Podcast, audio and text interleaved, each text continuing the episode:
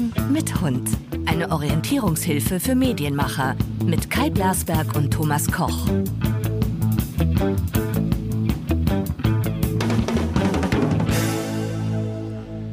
Liebe Hörer, hier bin ich. Und da ist Thomas. Hi. Er raucht. Thomas raucht. Ja, ganz selten in seinem Leben erwischt man ihn, wie er raucht. Ja, ja, ja, ja, ja. So, heute ist wieder ein besonderer Tag. Ähm, ja, es ist Hochwasser. Thomas, wie sieht's aus in Düsseldorf? Äh, hier hat sich die Lage beruhigt. Wir hatten gestern Morgen innerhalb von kürzester Zeit 300 Feuerwehreinsätze in Düsseldorf, aber völlig harmlos im Vergleich zu Eifel, Hagen, Wuppertal. Ganz großartig. Also schrecklich, furchtbar, aber ähm, leugnen wir das einfach mal, dass das was mit dem Klimawandel zu tun hat. Wir gehen in die Schweiz, meine Damen und Herren. Wir haben heute einen ganz besonderen Gast, einen ganz, ganz besonderen Gast, aus vielerlei Gründen. Er geht äh, seit einigen Monaten den deutschen Werbungtreibenden erheblich zusammen mit Thomas Koch auf die Nüsse. Das ist schon mal sehr, sehr gut. Und da haben wir uns entschieden, den wollen wir doch mal kennenlernen. Und es ist eine Premiere. Unser erster Italiener als Gast. Si. So, si, und si, si. das in der Woche, wo man Europameister geworden ist, in wunderbarer Art und Weise. Denn ich muss zugeben, dass so viel darf ich noch sagen, weil ich den Rest des Podcasts wenig sagen werde.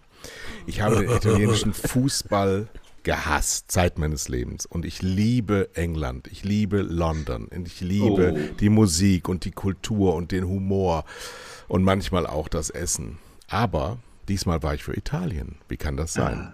So, und das frage ich einen Italiener, der mit Vornamen Michael und Martin heißt, aber Morantonio mit Nachnamen. Und der erzählt uns jetzt erst einmal, wie kommt denn das, dass jemand, der mit so einem italienisch Namen deutsch vorgenannt wird. Ja. Guten Tag erstmal, hallo. Guten Tag, buongiorno, buon pomeriggio a tutti. Qui parla Rai Uno. Nein, Witz, Spaß beiseite. Hat übrigens in seiner Hallo. Vita, die er mir geschickt hat, steht drin, er, er spräche Deutsch. er sitzt in Zürich, er sitzt in Zürich, ist da glaube ich auch geboren. Genau, hallo zusammen. Ähm, ja, äh, Michael Martin, mein, also geboren, geboren vor langer Zeit. Ich bin ja fast so alt wie ihr. ähm, äh, und äh, damals in, in der lieben, netten Schweiz sprachen die wenigsten Hebammen Italienisch. Ja, und mein Vater als alter Sozialist und äh, Martin Luther King Anhänger dachte sich, ja, nennen wir mal unseren Sohn Michael Martin. Und da hat, glaube ich, die liebe Heidi, Hebamme aus Zürich, gedacht, ah, der heißt ja Michael Martin, oder? Ja, und so, ja, lacht nur. Komplett in die Hose gegangen. Ja, und, und jetzt, äh, aber ich, ich, man kann mich ja auch Mickey nennen, ja. Viele nennen mich Mickey wie Mickey Maus. Und äh, auf Twitter kennt man mich als Mickey Maur, ja. Ja. Und, äh, genau. Und äh, nicht, wegen, nicht zuletzt wegen Twitter bist du heute unser Gast, denn äh, ihr habt gemeinsam ein Projekt vor einigen Monaten entwickelt, ähm, über das wir heute sehr ausführlich sprechen wollen. Aber ich darf dich noch ein bisschen vorstellen. Du bist selbstständiger Berater seit 2011, Unternehmer und Berater für die Schweizer KMU. Äh, Unternehmen als Consulting-Partner der House of Technology Business Development und seit 2014 zusätzlich Consulting-Partner der Aclerom Incorporated in Zürich. Du bist aber eigentlich, jetzt kommen ganz viele Worte, das müssen wir alles noch erklären, ähm, hast du langjährige Erfahrung im Media Procurement auf Kunden- und Agenturseite und Verhandlungen mit lokalen, auch internationalen Medienvermarktern. Also einer, wie wir ihn geliebt haben. Ich war ja immer bei, bei, ähm, bei Medien, Medien und ähm, du warst ja unter anderem bei Ernst Young, die Genau. dann bei Wirecard in Deutschland sehr berühmt wurden als EY, ja. EY. Ja, da kann man sich noch so sympathische Namenskürzel geben, wenn man scheiß Arbeit abliefert, dann bringt das auch nichts. Du Da war ich schon nicht mehr dabei. ja, natürlich nicht. Nein, du hast damit gar nichts zu tun.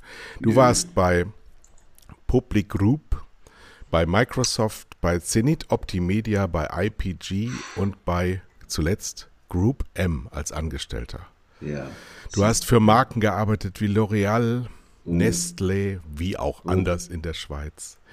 Ähm, für Credit Suisse, für Postfinance, für Red Bull, buah, für Red Bull, buah, für Red Bull, uah, für Mercedes-Benz Trucks und Mazda Car Corporation und Unilever und viele, viele andere, die uns Medien immer in die Knie zwingen wollten. Boah, das tönt jetzt so, ich, ich, ich äh, werde immer schwerer, ja. Die Last auf meiner. Schulter.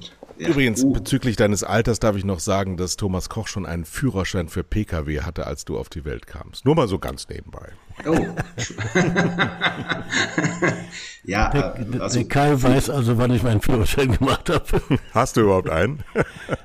äh, mit, mit 19 habe ich den gemacht, ja. ja, ja, nee, ja. dann war das ein, ein, ein Jahr später, stimmt. Dann Genau, Hast ja. Du, ja, ja. mit, mit 19. Ähm, ja, böse Zungen behaupten, damals, als Thomas Koch schon unterwegs war, gab es ja noch gar keine Autos. Doch, das- Autos sogar. Was war denn dein erst, war, Thomas? es war eine Thomas, sehr was- schöne dein, Zeit. Dein Wir erster hatten- war ein Kadett, glaube ich, ne? oder? Erinnere ich mich da richtig? Thomas? Ja, Bitte? Dein erstes Auto war ein Kadett? Na, nein, nein, nein, das war ein VW Käfer. Ach, den hatten alle. Das ist so langweilig. Hatte ich auch. In, in Mein, mein, beige, mein Onkel war Sandfarben. damals äh, bei Vol- Volkswagen in Krefeld und hat mir den für 1000 Mark beschafft. Das war damals. Das war gar keine Geld. Frage. Ja, komm, dann, Michael, dann sagst du jetzt auch dein erstes Auto. mein erstes Auto. Haltet euch fest, ich kann gar nicht Auto fahren. Sehr gut, sehr gut. Gott, oh Gott. Also, äh, äh, der Italiener mit Namen Michael, äh, der in, der in Zürich lebt, fährt kein Auto. Wie, wie äh, äh, un, äh, antikonformist ist das denn? Also, ähm, ja. Nee, Was ist, ich, was ähm, ist an dir denn italienisch? An mir Italienisch. Äh, also wenn ich niese, muss ich auch immer auf Italienisch fluchen. Ich, ich, ich nenne das das Nies-Tourette. Nein, Thomas lacht. Es ist wirklich so. Also äh, ab und zu wird es jetzt doch peinlich, weil ich bin nämlich auch Pollenallergiker. Und, und wenn, wenn ich dann in der Straßenbahn sitze und immer wieder so, eben, ich sag's jetzt nicht, Doch. aber laut fluche, dann merkt man schon, ah, das ist kein Schweizer.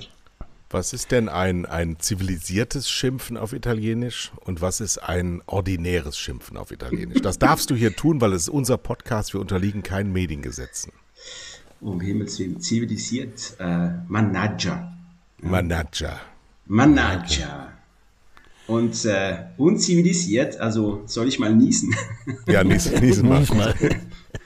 Äh, beispielsweise äh, Porca Vacca, Stronza, Puttana äh, und, und so weiter. Aber eben, es ist alles so ähm, tiefenpsychologisch, müsste man irgendwie dann rausgraben, wieso das meistens dann die weiblichen Formen beim Fluchen rauskommen. Und, und warum es so viel länger ist.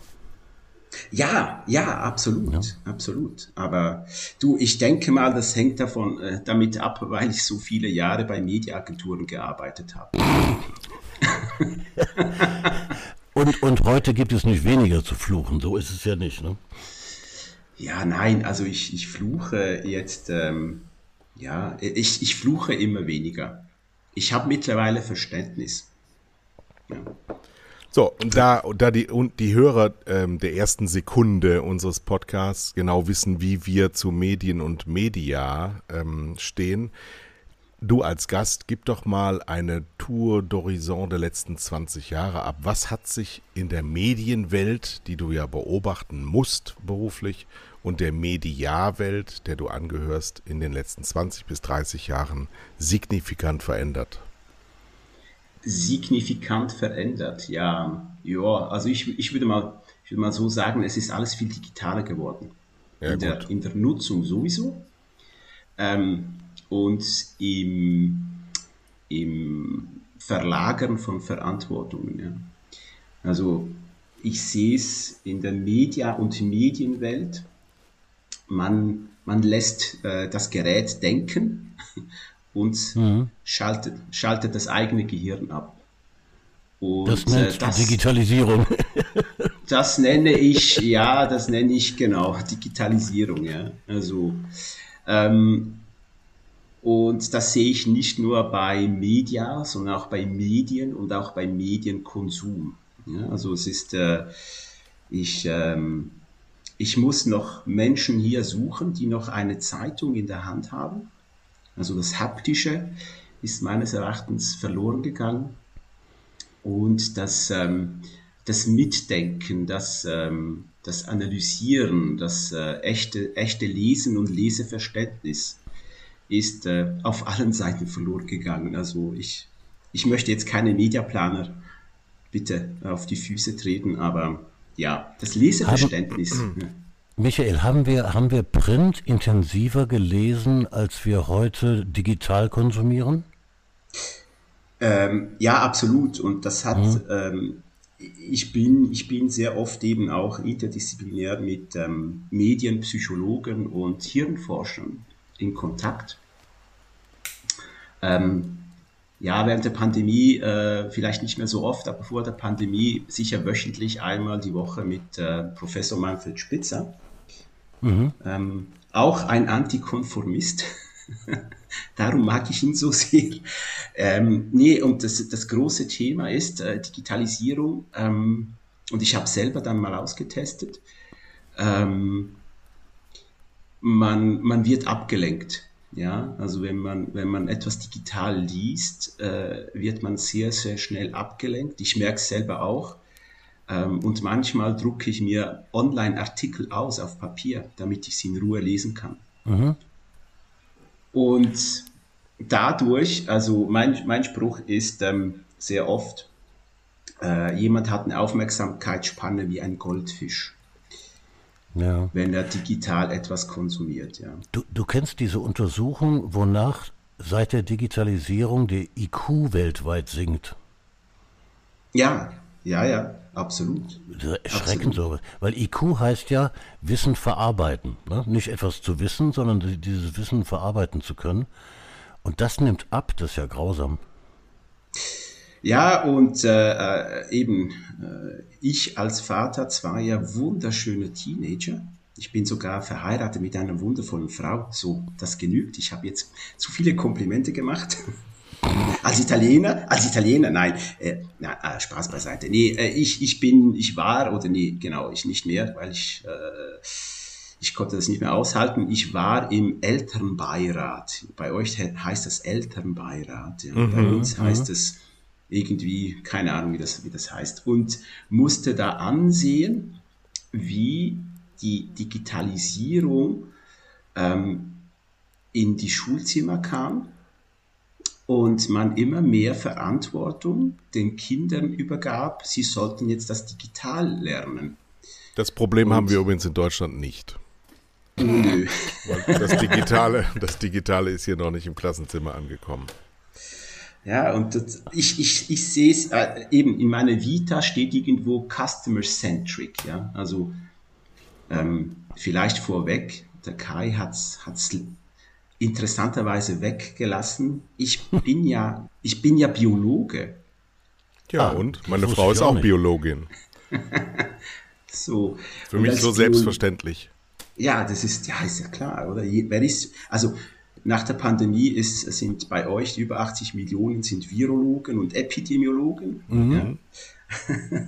und äh, nee, aber ich, ich habe ja Biologie studiert und ähm, dann kam es so, wie es kommen musste, als armer Italiener, klischeehaft, musste ich irgendwo ein Praktikum absolvieren und da lag es auf der Hand, dass ich bei Ernst Young ähm, dann festgefahren. Ab, ab, absolut logisch, ja. Ja, ja, der Schritt. Ja, ja, also ich meine, ja. nee. Und, und für mich war es äh, als, als Naturwissenschaftler und Forscher, war für mich immer interessant zu sehen, ähm, wie ticken Menschen. Ja? Also was sind deren Motivatoren, wie kann man die äh, triggern, äh, wie kann man denen Produkte verkaufen und wieso kaufen sie dann, ja. Mhm. Und von daher Biologie und Werbung, äh, wieso nicht, ja, läuft praktisch Hand in Hand. Und äh, eben mit der Schule und Digitalisierung habe ich dann gesagt, hey, liebe Freunde, was, also äh, ich, ich, ich äh, verfolge die PISA-Studien und seit Digitalisierung ähm, sinken die Leistungen der, der Schülerinnen und Schüler kontinuierlich. Also Aha. wirklich kontinuierlich. Und ähm, aber eben, also ich nehme an, in Deutschland auch. Aber gestern, äh, gestern haben Sie verkündet voller Stolz, dass der Abi-Durchschnitt in Bayern ähm, der beste aller Zeiten war. In Corona-Zeiten. Ja, das ist die Schulnote. genau, genau. Das heißt das nicht irgendwie reziprok, ja. diagonal? So, ne? Ja. Also sie werden ja, immer dümmer, aber die Noten werden immer besser. Genau. Und jetzt kommt, jetzt kommt äh, der Mediamann und der Thomas kann das bestätigen. Ich frage dann immer, wie kann das sein? Und der Auditor sagt, ja, ist, ist ganz klar, wir setzen andere KPIs, Key Performance Indicators, ja, ähm, Messkriterien. Und Messkriterien in der Schule heißt dann, und das sehe ich wirklich, also äh, unsere Kinder sind am Gymnasium und ähm, schon das Latinum, was ich lernen musste und das, was sie jetzt lernen, ich sagte, ja, um Himmels Willen, also mit, mit der Leistung hätte ich bei euch, also in Deutschland, nie eine Eins gekriegt. Ja, mhm. geschweige denn eine, eine Zwei. Also ich, also mein Eindruck ist, es wird, also ich möchte auch meinen Kindern nicht zu nahe treten, aber es wird immer leichter. Ja, inhaltlich auch leichter. D was dann wiederum bessere, Zeu bessere Zeugnisnoten erzeugt, logischerweise. Ne? Ja. Ja, weil, seien wir mal ehrlich, um die Brücke zu, zu Media wiederum zu schlagen, kein Marketingleiter möchte ja ein schlechtes Zeugnis ausstellen. Hm? In, in, Form von, äh, ja, wir haben äh, jetzt beispielsweise bei, bei Media und bei, bei Digital möchte ja niemand wissen, ja, keine schlafenden Hunde bitte wecken, dass ihr als Marke viel Geld in äh, Ad Fraud investiert. Das ist was? Ad Fraud, das ist, ähm, ähm, wenn Werbegelder äh, statt Menschen erreicht, äh, irgendwelche Bots erreicht. Ja. Ja, das ist, das, aber das kann das ja immer noch nicht sein. Ich kann, ich weiß ja, dass es das gibt, aber ich kann ja nicht glauben, dass es das gibt. Nein, das gibt's nicht, ja, absolut nicht. Und, und, und, dann, und dann eben, dann kommt, äh, kommt ein, ein, ein Thomas, der fragt, lieber Michael, was machst du den ganzen Tag? Und dann habe ich ihm erklärt, ich, ich suche nach Betrügern. Und, und Betrügereien sucht man, indem dass man misst. Und, und das tust du, tust du in wessen Auftrag? Ähm, grundsätzlich im Auftrag von Marken, ja, also äh, ich, ja, wie die Ernst Young, also ich prüfe, ich prüfe verschiedene ähm, Wertschöpfungsketten, ich prüfe Agenturen, ich prüfe äh, die Medien, ob sie das, das sind die, das sind die berühmten Auditoren, die wir so sehr sind, geschätzt haben. Genau, mhm. das sind die, ja, natürlich. Also ich, auch ich war auf der anderen Seite und auch ich musste dann genervt Sachen vorweisen, wo ich dachte, wofür braucht ihr die, ja? Aber letztendlich und ist so, ja, so nach dem Prinzip, lasst doch doch uns in Ruhe. Ja, aber letztendlich ist es so, wir haben, also wenn ich wir sage, ein guter Freund von mir mittlerweile, der Dr. Augustin Fu, der sitzt in New York. Ich grüße ihn ganz herzlich. Der ist gerade jetzt genau gerade wach geworden und hört den Podcast auf Deutsch. Ja, hoffentlich. Ja der, mit dem arbeite ich schon seit vielen Jahren zusammen. Und ähm, die, die, äh, seine Regel, also die ist immer die, äh, er sagt, 50 Prozent des Inventars ist für die Füchse. Ja? Und mhm. die restlichen 50 Prozent ist, ist äh, Betrug. Ja? So. Jetzt muss man, zu dem Auditing muss man noch was erklären. Äh, weil äh, Kai versteht unter Auditing etwas anderes, ja. Ja, Für Kai war der Auditor der, derjenige, der sagte, nee, also bei Tele 5 müsste noch mindestens 10% mehr Rabatt raushandeln. Ja. äh, also ein, ein, reines, reines äh, quantitatives Auditing, äh, das auf den Preis aus, aus war. Äh, während du prüfst ja die Qualität von Online-Kampagnen. Das ist für mich was völlig anderes. Ja, natürlich, weil ähm, in erster Linie äh, interessiert sicher die, die Marke, wie viel Geld sie wo ausgegeben hat. Ja? Also es geht, letztendlich geht es immer um Geld. Aber ähm, unser Ansatz war zu sagen, wenn eine Marke eine Million Euro investiert und am Schluss ja, ähm, gemäß, gemäß Daten der Agenturen hätten sie jetzt mit einer Million Euro, sage ich jetzt mal, 100.000, keine Ahnung, 100.000 Menschen erreicht. Und die Marke sagt, ja, aber äh, trotz dieser 100.000 Menschen habe ich nicht mehr Produkte verkauft. Wie kann das sein?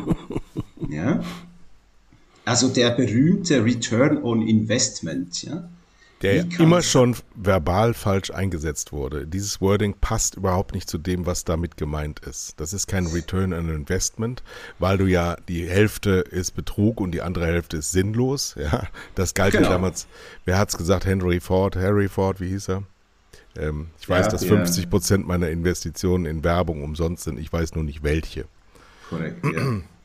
Nur ähm, wenn das alles so ist, und das ist ja auch nichts Neues, dann muss man sich ja die Frage stellen, wie, wie will eigentlich eine Branche aus Medien, aus äh, Beratern ähm, in Zukunft weiter existieren, wenn sie selber so sehr an diesem Ast sägt, indem sie ständig überprüft, wo sie doch wissen, dass es so ohne weiteres nicht nachweisbar ist. Und wenn ich Geld gegen Reichweite ähm, setze, ist das ja kein Return on Investment, sondern das ist ein Ergebnis. Das kann ich ja mhm. vorher festlegen, was ich damit erreichen will. Und dann muss ich ein Forschungsinstrument haben, das die Medien erfassen. Ja, und dann mhm. äh, kann ich diese Ziele festlegen. Aber da verstehe ich jetzt dann immer noch nicht, ähm, wieso Medien benutzt werden, von denen der Werbung Treibende als auch die Mediaplaner überhaupt nicht wissen, dass sie eingesetzt werden. Ja, also äh, kurz, ich kann dir die Antwort auch nicht geben. Ich verstehe gehen wir, gehen, gehen wir doch mal zu dem eigentlichen Kern deines Hierseins. Ihr habt ja vor ein paar Monaten entdeckt über deine Arbeit, dass es hm. wirklich nennenswert Werbeinvestitionen von deutschen Firmen gibt, die auf rechtsradikalen Seiten landen und das wäre vielleicht so noch nicht so schlimm, aber bei denen landet eben auch das ausgegebene Geld und damit unterstützen wir die Feinde unserer Gesellschaft mit Geld aus der Mitte der Gesellschaft. Das ist ja der eigentliche Skandal, über den ja. wir hier reden. Wie kam es dazu? Michael hat damit ja in der Schweiz erst angefangen. Das musst du bitte mal erzählen, wie, wie du dazu genau gekommen und bist. Und sag nochmal schnell den, den Namen der Kampagne, damit das alle auch äh, hashtaggen und googeln können. Hashtaggen, ja. Hash, was heißt hashtaggen? Nee, also die, der Name der, der, der Kampagne heißt Stop Funding Hate Now. Ja. Now, also jetzt. Jetzt muss man damit aufhören, diese Organisationen zu finanzieren. Man, ja, könnte, auch man könnte auch verkürzt sagen, stop fucking around. ja, ja, nee, das, es ist, äh, es ist ein, ein großes Thema. Ich bin ähm, ähm, sehr eng verbandelt äh, mit, äh, mit zwei wundervollen jungen Damen aus USA und Kanada. Die eine heißt Nandini Jenny und die andere heißt Claire Atkin. Und die Nandini hat äh, vor, ja, jetzt mittlerweile vor zwei Jahren hatte sie einen persönlichen Krieg, kann man sagen, mit Steve Bannon. Steve Bannon ist der Mr. Breitbart, ja, hat sie begonnen, weil sie eben gesagt hat, es kann nicht sein, dass ähm, große Marken von äh, Coca-Cola, Unilever, Procter und so weiter auf, äh, äh, auf eine Seite wie Breitbart werben und dem Steve Bannon ganz viel Geld in die Schuhe schieben. Und dann hat sie sich mal so gedacht, ja, wenn es eine Breitbart gibt, ja, was gibt's denn sonst noch so auf dem amerikanischen Markt? Und ähm, so kam es, wie es kommen musste. Ich, ich sagte so, ja, aber Moment, also der amerikanische Markt ist ja nicht irgendwo äh, ja, für sich alleine. Wie sieht's denn in Europa aus? Und ähm, daraus hat sich dann irgendwann mal eine riesige Liste von, und ich möchte betonen, es geht nicht nur um Rech, Rechtsextreme, also es ist nicht nur politisch, sondern es geht, es geht natürlich die ganze Bandbreite von links bis rechtsextrem, was wir was wir untersuchen, aber wir untersuchen eben auch noch äh, grundsätzlich Desinformation, Fake News, Sexismus, Rassismus und so weiter. Und ähm, so hat sich ergeben, dass ähm, wir analysiert haben. Es, ja, so sind mittlerweile etwa 300 Seiten, die wir praktisch täglich analysieren. Aus diesen 300 Seiten fließen ähm, Pi mal Handgelenk zusammen für den Raum Deutschland, Österreich und die Schweiz in etwa pro Jahr 150 Millionen Euro in die Hände dieser, dieser Verleger, dieser Organisation. Und ohne dass dafür irgendeine Gegenleistung kommt. Ja, also die Gegenleistung, wenn, wenn ich dann noch mit dem Thema Ad Fraud komme, wo ich dann sage, okay, es, es, es sehen nicht mal Menschen diese Werbung, sondern es sind mehrheitlich Bots, ähm, dann, dann, ja, dann kann sich jeder noch die Frage, die ökonomische Frage stellen, wieso, wieso investieren wir dort? Ja? Äh, Michael, du hast doch mal erzählt äh, bei einem unserer vielen Gespräche, äh, dass du eine Kampagne entdeckt hast, die zu 98 Prozent nicht von Menschen gesehen wurde. Korrekt. Ja. Das, das ist, ich meine, der arme Werbungtreibende, ja. Das, ja. das, ist, das ist ja Verarsche hoch drei. Das ist ja unglaublich. Ja, aber zum Verarschen ja. gehören ja immer zwei. Ja, Oder drei. Ja, es, es braucht, also ich, ich, ich sag's mal so, es braucht drei. Und drei, das ist äh, A, die, die Marke, äh, B ist es die Agentur, die es umsetzt und C ist es dann, seien wir mal ehrlich, es ist die, in diesem Segment ist es dann Google. Ne? So. Mhm. Erklär das mal. Und wenn man jetzt, ja, also äh, all die Seiten, die wir analysiert haben, ja, also um Werbung auf so eine Seite zu, zu platzieren, braucht es einen Technologieanbieter. Ja. Es, es passiert ja nicht automatisch. Oder doch, es passiert automatisch. Leider. Ja, und der Werbunganbieter, das, das, der schlägt eine Brücke zwischen, ähm, zwischen Marke und Verleger. Und er sagt, ähm, dem Verleger, bau bei dir diesen, diesen Code ein auf deine Webseite und wenn ich eine Marke habe, die gerne bei dir werben möchte, dann platziere ich dann den Banner dieser Marke bei dir auf die Seite. Und die praktisch äh, 98 äh, Prozent aller Seiten, die Werbung anbieten, arbeiten mit Google. Dann stelle sich das mal vor. Ja? 98 Prozent. So. 98 Prozent, ja. Auch Wahnsinn, ja. So. Mhm. Und das ist natürlich, also das, das geht von New York Times bis äh, Spiegel, aber es, es ist eben auch Breitbart und es ist Wayne Dupree und es ist die Epoch Times und es ist, äh, sind ganz, ganz viele Seiten. Und da kann man sich dann überlegen, ja, okay, die, die es wissen müssten, ja, werden, werden ja die Google. Und ähm, aber ich sage immer, das ist dann zu ja, also äh, äh, die, die, die Storyline ist, es ist nicht Googles Schuld, dass dort Werbung äh, ausgespielt wird. Es ist letztendlich die, das, äh, das Unternehmen und die Agentur, die die Verantwortung tragen und sagen, gut, wir haben die Möglichkeit, über Google Werbung auszuspielen, aber wir wollen bestimmte Seiten nicht. Ja? Das Weil müssen Sie aber bei Google angeben. Das müssten Sie bei Google angeben. So, und jetzt stellt sich die Frage, und da kommen wir zurück zu, zum Thema Digitalisierung. Was hat die Digitalisierung verbrochen? Früher, ah, wenn ich, wenn ich von früher sage, ich meine, die, die Group M-Zeit ist ja nicht so lange her, aber früher waren meine Mitarbeiter verpflichtet, jedes Medium zu kennen, das sie für den Kunden buchten. Ja. Also sie, ja, also ich weiß nicht, wie es wie Klingt gar ist, nicht so exotisch, ehrlich gesagt. Eigentlich, ja. Also, also es ging so weit, dass ich, dass ich äh, die, die, die Planerinnen und Planer äh, ähm, verdonnerte, dass sie äh, die, die, die, die, äh, das Sendeprogramm von, von Pro7 auswendig kennen mussten. Ja? Mhm. So.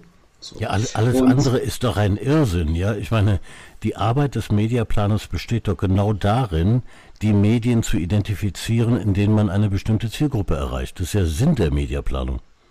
Natürlich, ja, natürlich. und, äh, und jetzt, also sind wir bei den elektronischen Medien. Aber ich, ich gehe mal so, sogar so weit, also äh, wir, wir hatten damals für, für äh, Nestlé und L'Oreals hatten wir eine Exclude-Liste von Printtiteln. Mhm. Ja? Mhm. So. Und ich denke mal, das ist genau das, das große Thema. Die Exclude-Liste von Printtiteln oder von TV-Sendern. Viele sagten, ja, ich will nicht auf ja, RTL 2 will ich nicht, weil aus irgendwelchen Gründen. Ja, da mussten wir halt die Planung so adaptieren, dass dann dennoch ja, die Reichweite äh, erreicht wurde oder die, die Business-Ziele, die äh, Geschäftsziele erreicht wurden. Aber heutzutage im digitalen sagt man, mach, liebe Maschine, du weißt es ja eh viel besser. Und, und da kommen eben Augustin Fu und ich und sagen, woher wollt ihr, wollt ihr wissen, dass das die Maschine besser kann? Mhm. Ja? Und mit unseren Audits beweisen wir eben genau das Gegenteil. Die Maschine weiß es nicht besser. Im Gegenteil, sie macht es sogar schlechter. Ja. Aber ja, die, die Maschine, Maschine, die Maschine hat 98 Prozent des Marktes und rückt jetzt dieses Wissen nicht raus, beziehungsweise Correct. bietet äh, dein Modell von eben nochmal angesprochen. Google bietet Betrug an und sagt, ja, das müsst ihr aber ja nicht kaufen. Korrekt. Und damit ist so der ist Werbung Treibende mit seiner Agentur schuld, ähm, die mit Scheuklappen da rangehen und sagen, nein, wir hoffen mal, dass das kein Betrug ist. Wir wissen es zwar, aber wir, wir können es nicht offen sagen. Deswegen kaufen wir es, damit wir Reichweite, die gar nicht entstanden ist, einkaufen und damit die Zahlen wenigstens gematcht sind und gegeneinander stehen und gut aussehen und dann alle zufrieden sind. Nur natürlich das Problem entsteht, dass die Werbung, falls man das überhaupt noch so bezeichnen kann, überhaupt keine Effekte erzielt. Ja, nur nur die Zahlen stimmen noch. Die Zahlen auf dem Excel-Sheet, die stimmen, ja. Genau. Naja, und das Geld wird von den Konten der Kunden abgebucht und landet bei Google und eben bei den verschiedenen ähm, Inhalteanbietern. Ist so. Ja, ist so. Also äh, bei, bei vielen unserer Audits haben wir beispielsweise gesehen, also es sind ja ähm, diese, diese Te Technologieanbieter. Also wie funktioniert, also ein bisschen technisch, wie funktioniert eine programmatische Kampagne? Äh, letztendlich ist es so ein Datentopf, ja, äh, und diesem Datentopf sind ganz, ganz viele Profile von, von Nutzern, ja, von Usern ähm, natürlich anonymisiert. Ja? Und, und je, nach, je nach Ziel ähm, greift dann äh, die, die Agentur auf, auf solche Segmente zurück und äh, sucht dann mit Hilfe dieser äh, einer anderen Datenplattform von, von Verlegern und sucht dann, ob jetzt beispielsweise das Profil eines Mannes 25 bis 45 mit Wohnort Düsseldorf äh, auf bild.de zu finden ist. Ja? Und äh, es geht dann so weit, dass dann die Maschine sagt, ja, wenn ich ihn nicht auf bild.de finde, ich, ich, ich suche einfach, wo er so, sich sonst aufhalten könnte. Und dann mhm. passiert genau das, ja. Dann passiert genau das, dass dann in diesem Datentopf ähm, dieses, dieser Mann 2545 in Düsseldorf gar kein Mann ist, sondern ein Bot. Sag nochmal genau, Bot, was ein Bot ist. Ein Bot ist ähm, ein, ähm, ja, ein kleines Computerprogrammchen, das vorgibt, ein Mensch zu sein. Hat aber den Nachteil, dass es weder Milch noch Autos kauft. Korrekt. Das ist so, ja. Und das ist also hochreiner Betrug. Das ist Betrug. Und ähm, die Betrugsmasche ist sehr, sehr einfach. Also wir Auditors, äh, wir, wir würden, also wenn wir wollten, und ich sage es ganz offen, äh, ich habe es in vielleicht in 0,135 Millisekunden kurz überlegt, ob ich auf die andere Seite wechseln muss. Also man kann ganz schnell, ganz einfach reich werden. Und ähm, ja, und es ist, es ist sogar äh, so weit in den USA ist ja per se das nicht als Betrug äh, irgendwo verankert. Sondern als Volkstum. Nee, also das, das als weil, schuld. Ja, nee, weil natürlich, also wer, wer ist der Betrüger? Ja, aber wer generiert denn diese Bots? Wo kommen die her? Ja, äh, die Bots kommen von irgendwelchen äh, Datenzentren äh, aus USA, China, Osteuropa, Russland, Korea und und und. Ja? Und denn der Witz ist ja, wenn die Werbung, wenn die, die, Werbung an einen solchen Banner, äh, Banner sage ich schon, einen solchen Bot ausgeliefert wird, das Geld fließt. Korrekt. Das ist ja der Witz dabei. Ja. Ne? Ja. Also das, das, ja, das, das meines, mein, in meinen Augen vielleicht noch viel schlimmer als dieses, dieses äh, Stop Funding Hate Now Thema wo es offensichtlich ist. Ja, ich sehe es ja, okay, der Banner von Firma XY lief auf Breitbart, das sehe ich. Aber viele Sachen, was wir bei unseren Audits entdecken, das sind Webseiten, die vielleicht eine Woche alt sind und in diesem Datentopf angeben, sie hätten schon Milliarden Inventar. Ja? Und der Algorithmus sagt, ja, okay, äh, äh da habe ich ganz, ganz viele Menschen, die aber keine Menschen sind, ja. Und diese Menschen ähm, kann ich mit, äh, mit einem T äh, Tausender Kontaktpreis, einem TKP, von ja, 1 Euro Cent kann ich die erreichen. Ja, was macht der Algorithmus? Er ist ganz klar, er sagt, ja, dort ist am billigsten, dort hat es ganz, ganz viele. Ich gehe mal dorthin und, äh, und, und, und kaufe ein. Äh, aber die wenigsten wissen dann, dass es eben diese Seite de facto eine, eine Fake-Seite ist, die äh, von einem Fake-Unternehmen äh, aufgebaut worden ist mit einem WordPress-Template von vielen anderen legitimen Seiten Inhalte geklaut hat, ja, und dort äh, einfach Geld sammelt für, sage ich jetzt mal, drei Monate und dann verschwinden sie wieder. So. Und wer, ja, sich, wer sich dahinter verbirgt, das, ist, das wissen wir nicht. Ja. Nein, nein, aber meine Maschine glaubt, ich erreiche da eine ähnliche Person wie die, die gerade nach einem Kühlschrank gesucht hat. Zum Beispiel. Ja, ne? korrekt. Und Weiß denn Google, wer das einsteuert über ihr System? Ja, es ist nicht nur Google, das, eben darum. Es gibt äh, äh, hunderte von, von, von Anbietern. Ja? Google ist natürlich der größte Anbieter, aber es gibt hunderte von Anbietern, wo man sich anhängen kann. Und letztendlich äh, entscheidet der Kunde oder die Agentur, was sie mit dem, mit dem Kundengeld machen. Ja? Jetzt habt ihr ja wenn, dieses äh, äh, anhand dieser rechtsradikalen oder überhaupt extremistischen Seiten dargelegt gegenüber den in Deutschland ansässigen Firmen. Ihr prangert das eigentlich täglich an. Ihr bekommt ja verschiedene Reaktionen darauf. Das meiste ist Schulterzucken, oder? Ja. Ja, das. Na, wir, wir haben Entsetzen, ja, also die Unternehmen, die ehrlich sind und sich und reagieren, die sagen, äh, wir sind entsetzt, ja, wir distanzieren uns in aller Form und wir schalten diese Werbung sofort wieder ab. Können sie aber gar ist, nicht. Das, das fällt Ihnen, das merken wir ja, äh, Michael, das kannst du wahrscheinlich im Detail noch besser sagen. Äh, ich schätze mal, etwa ein Drittel der Unternehmen, die sich bei uns zurückgemeldet haben, ist es nicht gelungen, die Werbung zu stoppen. Ja, genau. Da, da, das ist ja schon ein Phänomen an sich. Und dann haben wir die Unternehmen, die sagen, äh, ja, so ein bisschen Achselzucken, so what? Ja, da, da, da sind doch nur ein paar Euro geflossen. Ja, das Steht dahinter so vielleicht die, der Gedanke, Reichweite ist Reichweite? Ja, Reichweite ist Reichweite. Sie, eben, wenn wir wieder von diesem Return on Investment sprechen, ja, also okay, also der, der Kunde sagt, ich gebe eine Million Euro aus.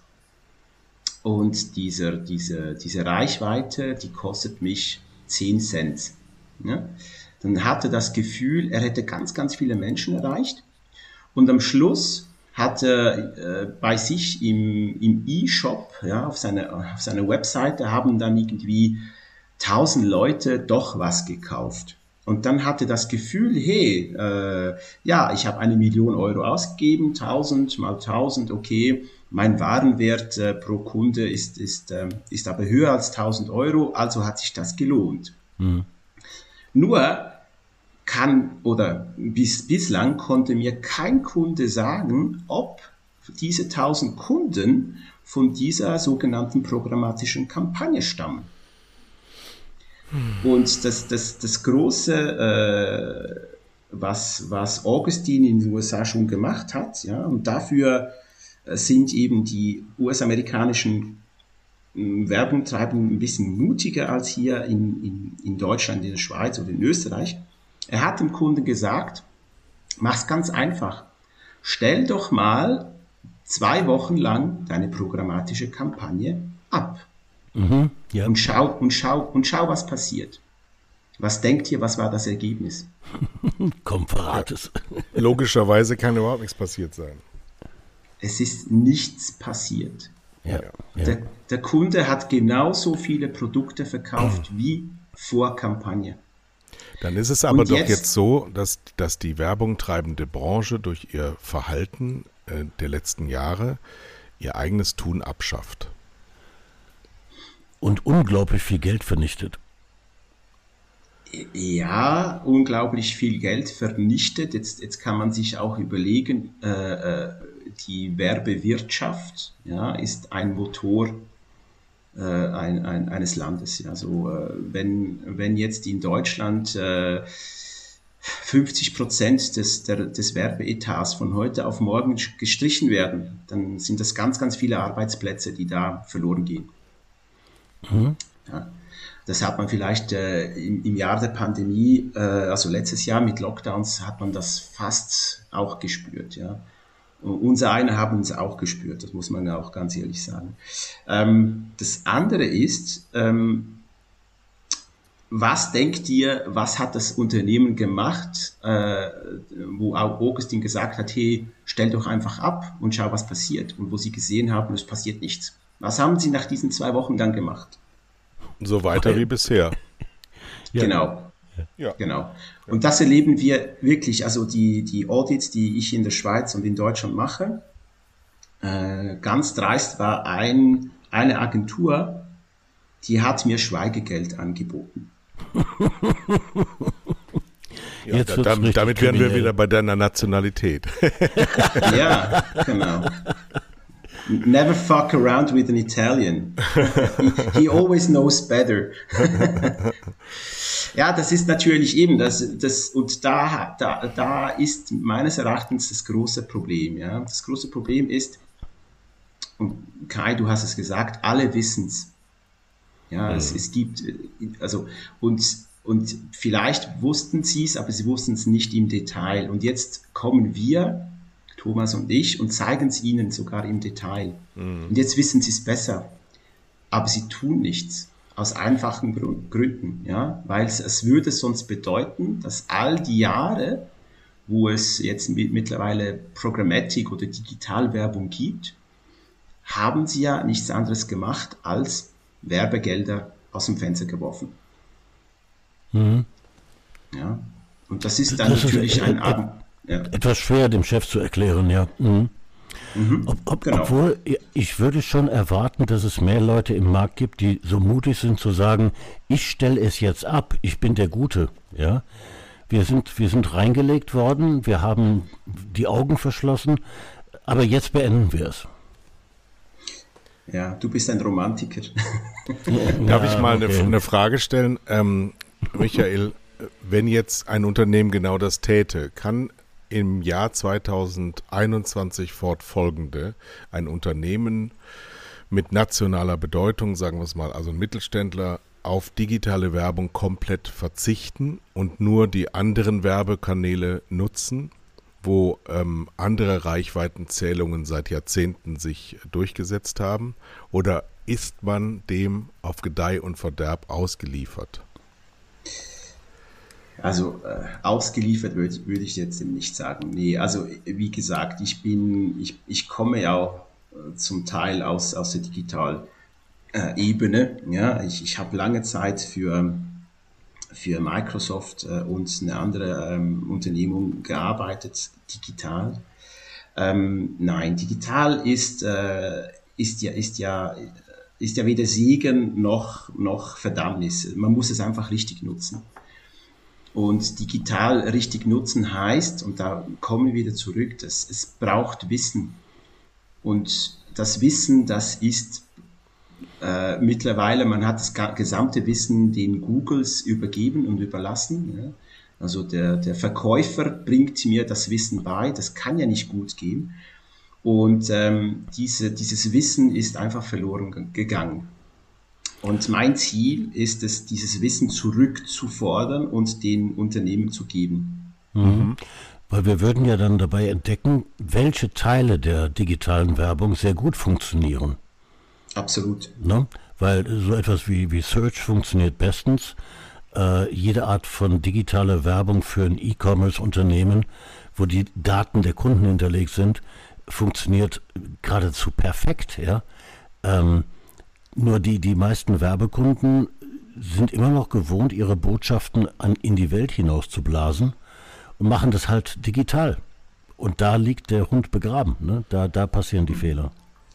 Ja, absolut. Und jetzt, jetzt kann man sich äh, äh, irgendwo et, etwas Nationalkolorit aneignen und sagen, okay, wenn, wenn jetzt die Verleger in Deutschland und in der Schweiz und in Österreich sagen, wir wollen ja, dass, dass die, die Werbeetats auch im Lande bleiben, ja, bei, bei seriösen, ich sag's nicht mal so plakativ, seriösen Verlegern. Was mhm. können wir dagegen tun? Und solange sie in diesem, in diesem Konstrukt mitarbeiten, das eben programmatisch äh, äh, verstärkt gebucht wird, äh, und je mehr, dass wir natürlich eben da mit dem Finger drauf zeigen, umso mehr fließt dann Geld in eben, du hattest gesagt, in, in Suchmaschinenmarketing, also Google auch hier, ja, Nummer mhm. eins. Mhm. Oder dann fließt es zu, zu Facebooks, ähm, äh, zu, äh, zu Instagram, zu äh, äh eben die ganz großen. Ne? Und was, was, was heißt das? Was heißt das für die Medialandschaft äh, von Deutschland? Wenn noch mehr Gelder von, äh, von, von, von Bild, von Spiegel, von Süddeutscher, von FAZ äh, wegfließen und dann direkt in die Hände von, von GAFA. Ja? Und das musst du auch Teil erklären. Hallo, sag, sag bitte, was GAFA ist. Ah, Entschuldigung, GAFA ist... Äh, G Google, äh, Amazon, äh, äh, Facebook und Apple. Genau. Ja. So.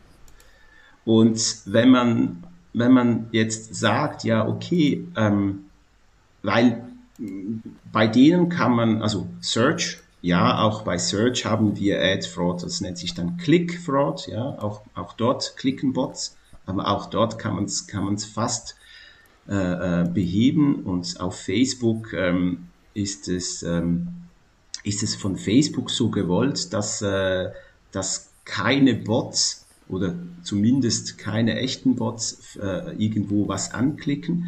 Also die, die kommen und sagen, hey, lieber Kunde, bei uns bist du sicher. Ja? Vergiss doch dieses ganze programmatische Zeugs, komm doch zu uns. Und das ist die große Problematik, dass vieles äh, an Geldern jetzt, also nicht, nicht nur ausschließlich, aber wenn man die, die Zahlen, die Umsatzzahlen von Facebook und von Google und von, von Amazon anschaut, die sind ja, die werden bald äh, exponentiell. Ja? Die haben nichts verloren. Naja, und, und wenn, wenn dieses Geld unseren nationalen Publishern, nationalen Medien fehlt äh, und immer weiter zu Google und, und, und, und Facebook äh, fließt, dann ist natürlich ihre Existenz in Frage gestellt. Ich habe gerade ein wunderschönes Beispiel für, für Facebook-Werbung, ist mir die Tage ausgeliefert worden. Die Firma heißt Fair. Äh, der Text heißt, das würde in ihrem Geschäft großartig aussehen. Und im, im Bild ist eine Palette, eine Halbpalette mit plastikfreiem Quellwasser verpackt. Äh, das ist ein solch so, aber irgendjemand hat jetzt für diese Anzeige bezahlt und dafür, dass sie an mich ausgeliefert wird. Ich klicke natürlich absichtlich drauf, ne, damit es noch teurer wird, weil das ist ja dann fast wie Conversion. Mhm. Ähm, das ist ein unglaublicher Unsinn, der da passiert, ja. Das, das, mhm. das muss endlich aufhören. Und, und wie Michael ganz richtig sagt, dieses Geld ist besser aufgehoben bei unseren nationalen äh, Medien. Ja, also eigentlich schon, weil nationale Medien heißt eben auch Medienvielfalt. Es heißt, äh, äh, man kommt jetzt wieder zum Thema Schutz der Demokratie. Ja.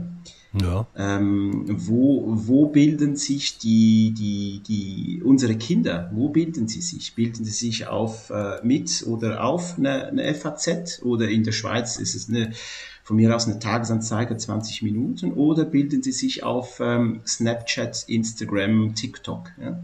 Mhm. Und es geht es geht so weit, also äh, für jetzt die Arbeit, die wir in der Schweiz tun, ein bisschen zu weit, aber eben auch auf, auf TikTok haben wir äh, äh, rechtsextreme Gruppierungen gefunden. Ja? Und, ja, und, und, und, TikTok äh, spricht ja nicht uns an, sondern TikTok spricht ja die Jüngsten an. Und äh, wenn es da schon darum geht, äh, diffamierend äh, gegen, gegen Personen ähm, anzugehen, äh, Rassismus äh, und so weiter. Sexismus will ich gar nicht mal mehr nennen, weil das anscheinend jetzt äh, Uso ist auf, auf solchen Plattformen. Da muss ich schon sagen, ich, ich, ich habe Angst, ja? ganz ehrlich, ich habe Angst.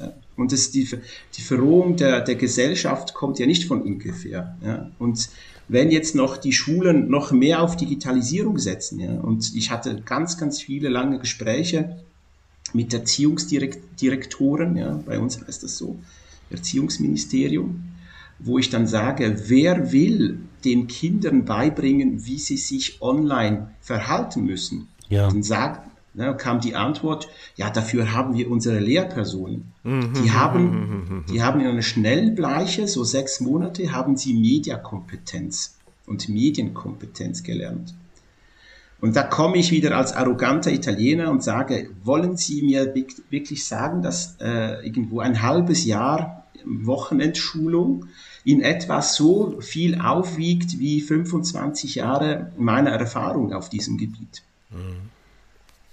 Und das ist schon erschreckend. Also, und ich, ich weiß, ich bin vielleicht ein Idealist und ich bin in manchen Ohren ein Weltverbesserer, aber es geht mir gar nicht darum. Es geht mir einfach zu schauen, dass es nicht noch schlimmer wird. Äh, Michael, gibt es in der Schweiz an der Schule das Fach Medienkompetenz? Das klang jetzt so. Ja, es, ja, es gibt. Aber wenn, wenn, dann, wenn dann der Herr Maurantonio das äh, Fach Mediakompetenz und die, die, die Bücher dazu, also Bücher, ja, mhm. also die Lehrmittel anschaut und schon auf Seite zwei Fehler entdeckt, inhaltliche Fehler, ja, ähm, dann uns dem, dem Unternehmen, der, da, der das äh, Buch verfasst hat, dann schreibt, äh, bitte korrigieren, dann heißt es, ja, wir wissen davon, auch wir haben gesagt, es sei inhaltlich falsch, aber das Bildungsministerium hat uns den Auftrag so gegeben. Mhm. Dann ist es doch besser, wie in Deutschland, das Thema Medienkompetenz völlig von der Schule fernzuhalten, oder? Da kann man nichts falsch machen. Das ist da ja kann man nichts alte falsch Praxis. Ja. mein Gott. Ja, aber schauen wir mal in die Zukunft. Ähm, wer von dem Dreiklang, Vierklang, also es gibt ja auch noch den Verbraucher, den gibt es ja auch noch. Nennen wir ihn ja. mal gegebenenfalls mündig. Wer von den Verbrauchern, Unternehmen, Mittlern und Medien kann sich denn verändern und verbessern, damit das besser wird? Hm. Ähm, ja, ähm, also bei Google will ich gar nicht ansetzen, denen ist es egal. Also kann ich noch viel tun. Und äh, äh in, in, den USA haben wir es auch versucht. Das, äh, wir kommen gar, gar nicht an die ran. Und äh, dieses, äh, dieses, dieses Greenwashing, ja, also dieses Reinwaschen dann vor, vor Kongress, wie es ein Zuckerberg macht oder gemacht hat, das, ja, das ist denen egal. Ähm, ich möchte, ich möchte auf, auf die Seite von, von Unternehmen ansetzen, ja, also wirklich die Unternehmen bilden und er, also erziehen tönt jetzt so, aber wirklich die müssen Mediakompetenz äh, erfahren und, und in der Art und Weise, wie wir sie eben auch verstehen, nicht wie, wie der Verkäufer ihnen das verkauft. Und auf der anderen Seite, wir müssen die Konsumenten, und das tun wir ja mit, unserem, mit unserer Kampagne, wir, wir informieren Konsumenten und sagen, weißt du, dass deine äh, Telefongesellschaft auf Breitbart wirbt und Rassisten unterstützt? Und da haben wir schon Twitter-Kommentare gekriegt, so mhm. ich, äh, ich, ich, ich, ich löse das Abonnement auf. Ja? ja. So. Und solche ich, Sachen, werde, also. Ich, ich, ich, werde zum Beispiel niemals in meinem Leben wieder einen Mietvertrag bei Sixt unterschreiben. Ich bin mit denen durch.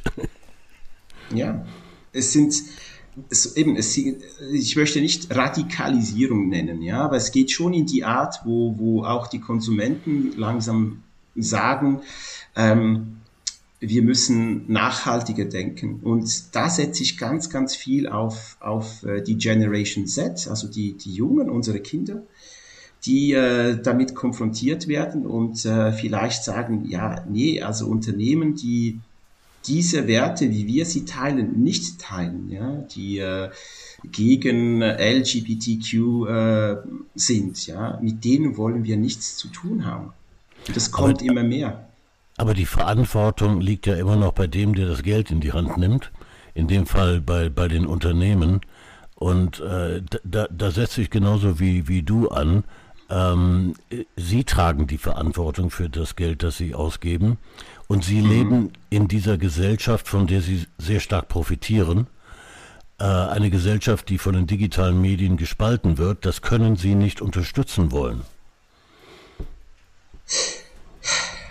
Ja, jetzt wiederum, wir sind, wir sind Romantiker, lieber Thomas, mhm, und äh, ja. darum verstehen wir uns so gut. Ja, ähm, ja also ähm, ja, ich, ich denke mal, die, die haben wir haben es in der Schweiz bemerkt und so. Und ähm, wir hätten fast einen Kunden gehabt, der, der so weit war, dass er gesagt hat, so, und jetzt gehe ich an die Presse damit. Mhm. Ähm, und dann hat er einen Rückzieher gemacht, ja, und aus dem Grund, ich möchte nicht der Erste sein. Mhm. Komischerweise als Unternehmen will man sonst immer der Erste sein. Komisch, ne? ja, schön. So. Aber was, was ähm, man muss es eben auch äh, so hoch anrechnen, diese, dieses, dieser Breitbart-Case, ich nenne es mal so, den mhm. Thomas und ich im Februar entdeckt haben und dann Thomas ganz viele, ganz viele Anfragen im Februar gekriegt hat. Ich habe es chronologisch noch sogar erfasst, also dieses ja. ähm, Volkswagen-Case. Das ist für mich ein Case, wie man es richtigerweise tun müsste. Ja, inwieweit jetzt das die gesamte äh, Wertschöpfungskette beeinflusst, das kann ich jetzt nicht, nicht sagen. Aber zumindest hat sich jetzt ein großer dazu ähm, überzeugen lassen, hey, ja, vielen Dank, wir müssen da was tun und ist dann proaktiv geworden. Und jetzt kann, kann man da, dagegen halten, ja, aber auch sie produzieren in Ländern wie Slowenien, Niedriglohn und, und so weiter und so fort. Ja, ja, aber man muss irgendwo anfangen. Das ist aber so typisch äh, derer, die, wenn du was anmahnst, verlangen sie von dir, dass du erstmal 100% sauber bist, bevor sie irgendwas machen. Das mhm, ist äh, ja. eine typische Argumentation und äh, Killerphrasen.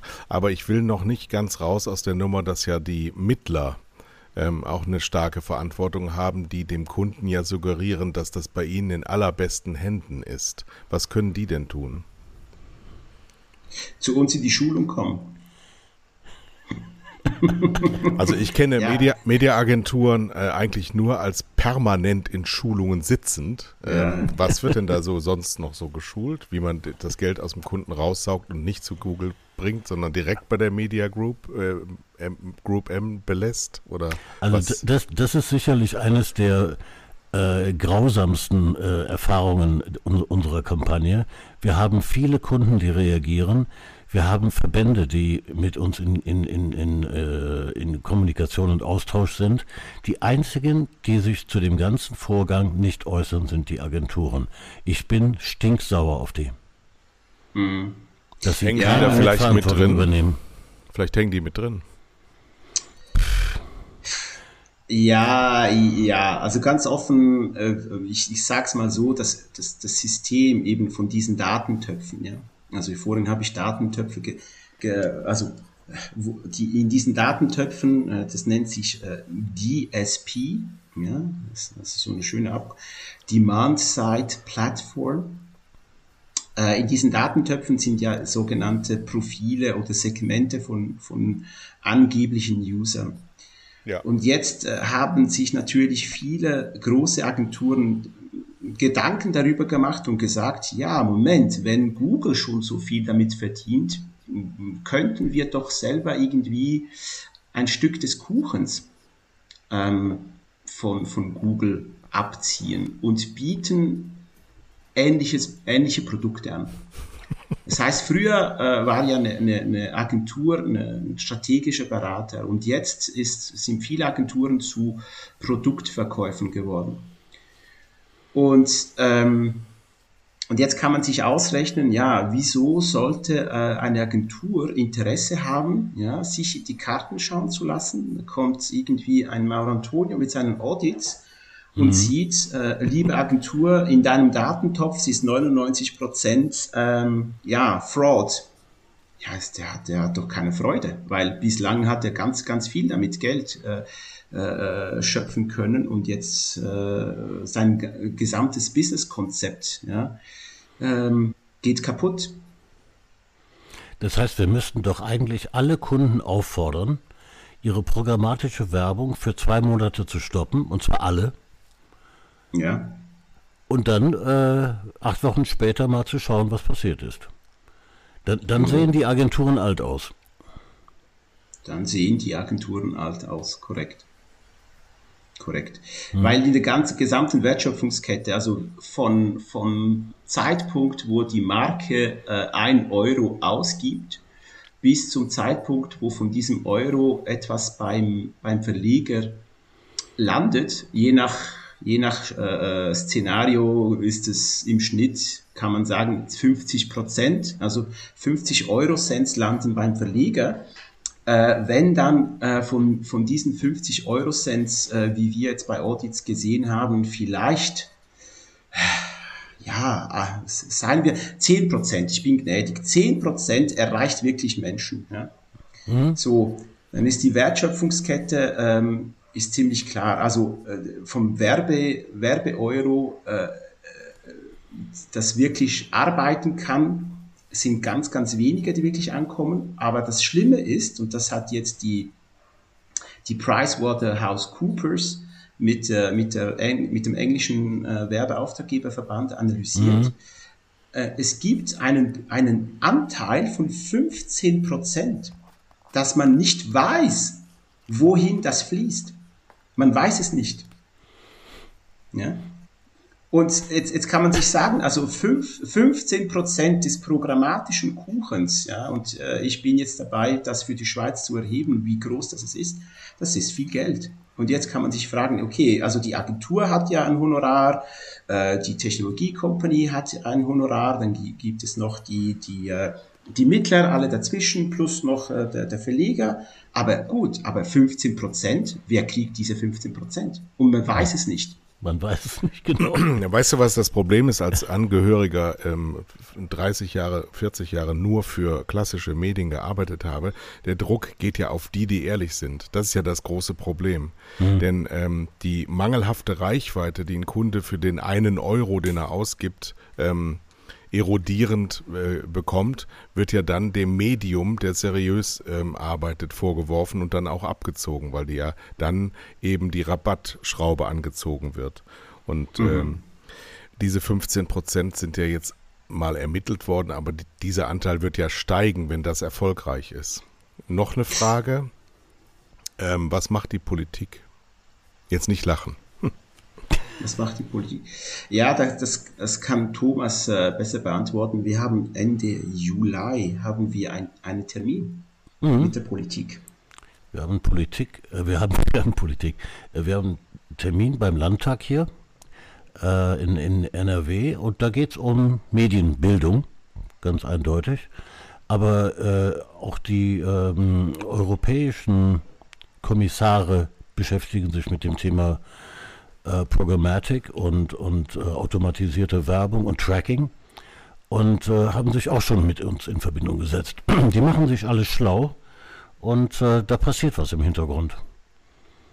Ja, Wobei eben auch da, also ich meine, die, die, die Lobbyisten sind ja, sind ja unterwegs.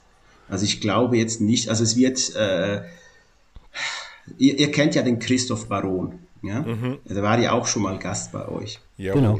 Und, Und ich habe ihn am Dienstagabend habe ich ihn getroffen und äh, wir hatten ein ähnliches Gespräch und äh, er und ich waren dann der Meinung, ja, es wird dann es wird dann wie in der Schweiz so so bekannt zu einem Konsens kommen.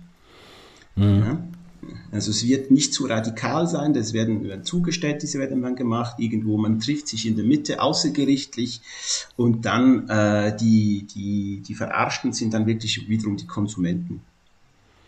Und eben, äh, es gibt natürlich Organisationen, es gibt, äh, könnt ihr nachschauen, googeln bitte oder mit Bing oder mit DuckDuckGo. So, jetzt habe ich genügend. Ja. Ist das ja. übrigens, wenn ich über DuckDuckGo reingehe, frage ich jetzt äh, für mich, ähm, dann auch äh, botbehaftet? Nee, ne? Nee. Nee, nee. Das ist, äh, das Aber ich meine, da muss man auch wieder mal sagen, der Verbraucher ist auch eine dumme Sau. Jetzt mal ganz im Ernst. Es ist so leicht, dem, dem auszuweichen und trotzdem macht das nicht. Es ist doch echt, muss man schon fragen, ist das ja. alles so richtig?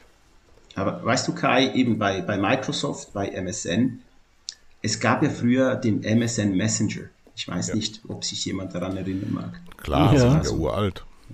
Ja, also das, das ah, anscheinend wird, wird es ein, ein Revival geben. Microsoft mhm. will den wieder, wieder, wieder äh, kommen lassen. Nee, ähm, damals bei Microsoft, äh, und ich spreche von 2003, 2004, ähm, machten wir uns Gedanken, wie können wir diesen MSN Messenger mh, hm, schmackhafter machen. Und da war es schon das Thema von diesen ähm, Attention Managers. Was ist ein Attention Manager? Mhm.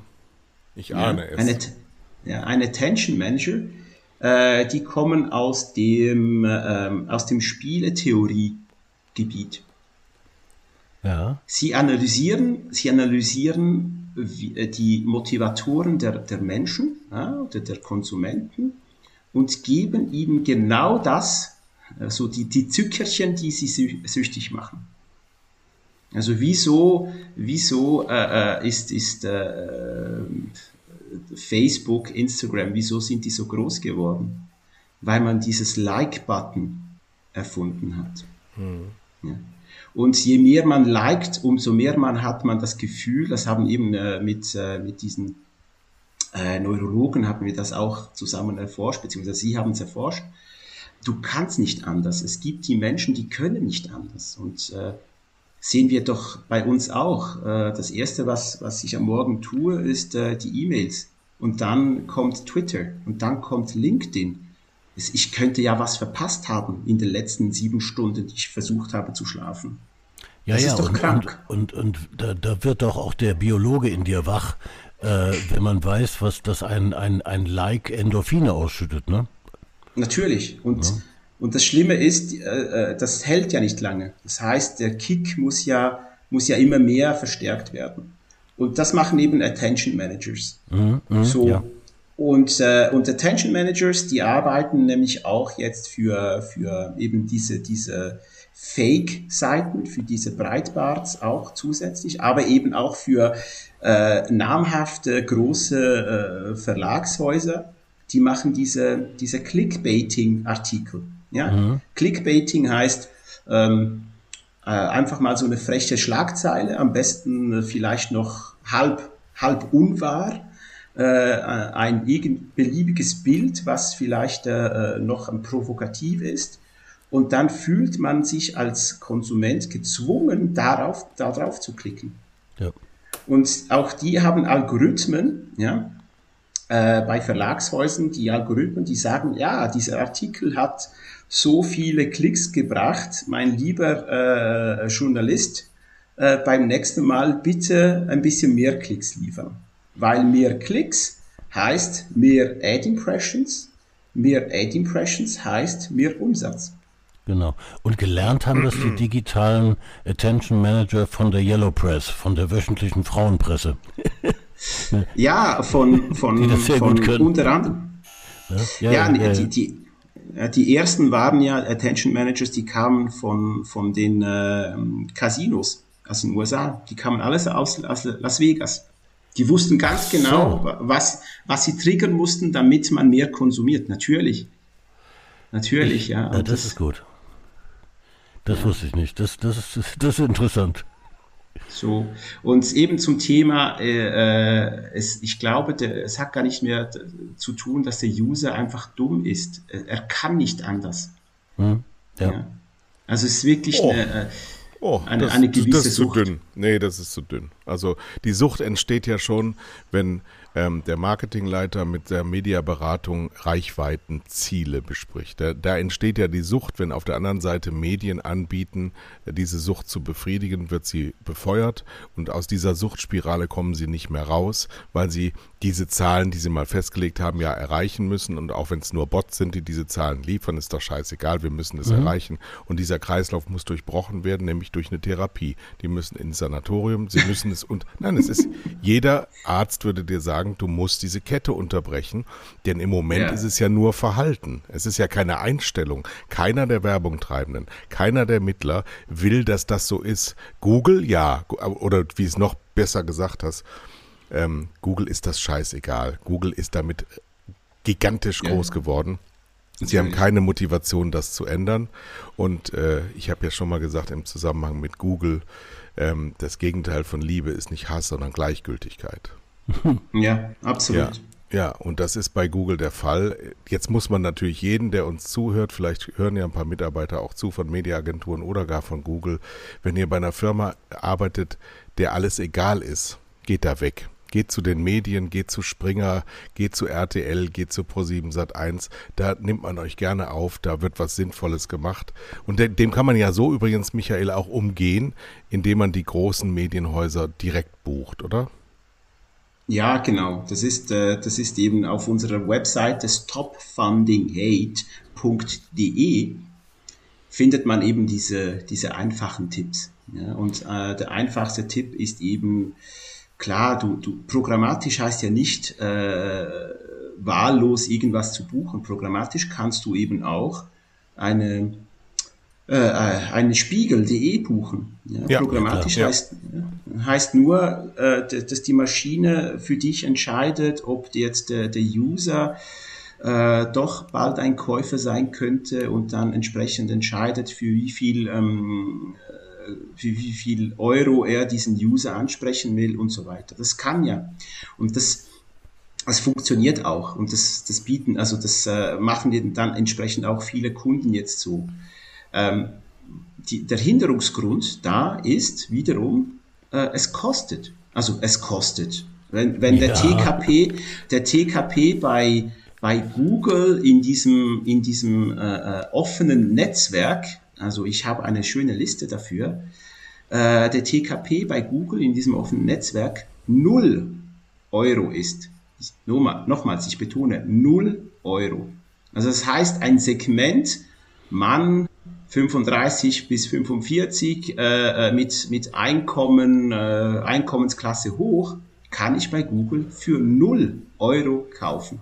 Mhm. Und jetzt kommt der eben Procurement, ganz zu Beginn hat, hat Kai gesagt, meine, meine Erfahrung als Procurement. Da kommt das Procurement und sagt, hey, letztes Jahr haben wir äh, für, sag's jetzt mal so, 1000 Klicks haben wir 100 Euro bezahlt, ich möchte dies in diesem Jahr für 1000 Klicks nur 70 Euro bezahlen. Ja, was tut eine Agentur? Ja, ja. ja. Na gut, Und, ähm, ja. ich glaube, wir haben äh, umfangreich beschrieben, wo, wo der Fehler liegt. Der liegt im Kapitalismus mit seinem Wachstumswahn, mit seinem suchthaften Verhalten. Mhm. Ähm, dein Vater als Sozialist wird sich jetzt äh, freuen, dass ich sowas sage, aber das ist nun mal halt Gegenstand unserer Gr Grundproblematik. Und wenn wir das nicht verändern, auf allen Seiten, ob in der Politik, in der Gesellschaft, mit den Verbrauchern, mit den Mittlern, mit den Fachdiensten, Google werden wir nicht ändern, aber wir können Google mhm. umschiffen. Das geht, ja. Das kannst du, was willst du machen? Kannst du nicht machen. In dieser Sendung ist das so oft besprochen worden dass es Änderungen geben kann. Das geht. Jeder muss ein bisschen was dafür tun. Ähm, ich sage nur, meine Oma darf ich einmal zitieren zu dem 0 Euro für die Männerzielgruppe. Die hat mir sehr früh gesagt, lieber Kai, für billig sind wir nicht reich genug. Ja, absolut. Und, und außerdem, wenn, wenn die Leute sich nicht an unseren Aufruf halten, schicken wir sie alle ins Sanatorium. Das Sanatorium. Nee, das, Sanat das Sanatorium hat kein großes Problem als Institution, nur dass ich der Therapeut bin. ja. ja, aber wir, wir nennen es, wir nennen es nicht Sanatorium, sondern Mediatorium. Ja. Sehr gut, sehr gut. Ins Mediatorium mit euch. Also ihr Lieben, das war mal, das war mal jetzt eine ganz andere Sendung. Ich habe äh, gebannt zugehört. Es ist viel ähm, nicht neu gewesen, aber in dieser Konzentration und in dieser äh, auch Abfolge, in dieser Schrittfolge, wie wir hier systematisch beschissen werden. Jeder, der da draußen zuhört, weiß ja, dass er in dieser Branche arbeitet und kann daraus Schlüsse ziehen. Aber wenn wir weiter unsere Fresse halten, dann wird das nicht besser. Hm. Deswegen ist eure Arbeit unglaublich viel wert. Das sei hiermit gelobt. Sag nochmal die E-Mail-Adresse, nicht die E-Mail-Adresse, die Webadresse. Webadresse stopfundinghate.de. Ja. Draufgehen, sich informieren und dann vielleicht in die Firmen hinein wirken, dass man sagt, das dürft ihr nicht tun, ändert dieses Verhalten. Mhm. Bitte, bitte. Sehr schön, bitte. So, in bitte. der nächsten Woche ist der Thomas Koch in Urlaub. Ist das richtig? Ja, ja. Oh, deswegen wird es nächste Woche keinen Podcast geben, aber am oh. 29. sind wir wieder da. Nee, am 30. Am 30. sind wir zum letzten Mal vor der Sommerpause mit der dann Folge 73, 74. No? 73. Und dann, hm? und dann sind wir im August gar nicht da. Genau. Oh. Und wir kommen natürlich in der nächsten Folge wieder mit einer Überraschung. Ja. Ja. aber es wäre ja keine, wenn wir es vorwegnehmen würden. Nein. Nein. Nein. In diesem Sinne wünsche ich euch äh, keinen Regen mehr in Nordrhein-Westfalen und Sonnenschein in der Schweiz. Wir hier oben in Nordfriesland sind beschenkt von der Sonne. Ach. In diesem Sinne sage ich auch grazie mille für, für eure Zeit und für euer Interesse. Wir haben zu danken. Danke, Michael. Danke, Kai. Tschüss. Danke, Hörer. Tschüss. Tschüss. Ciao.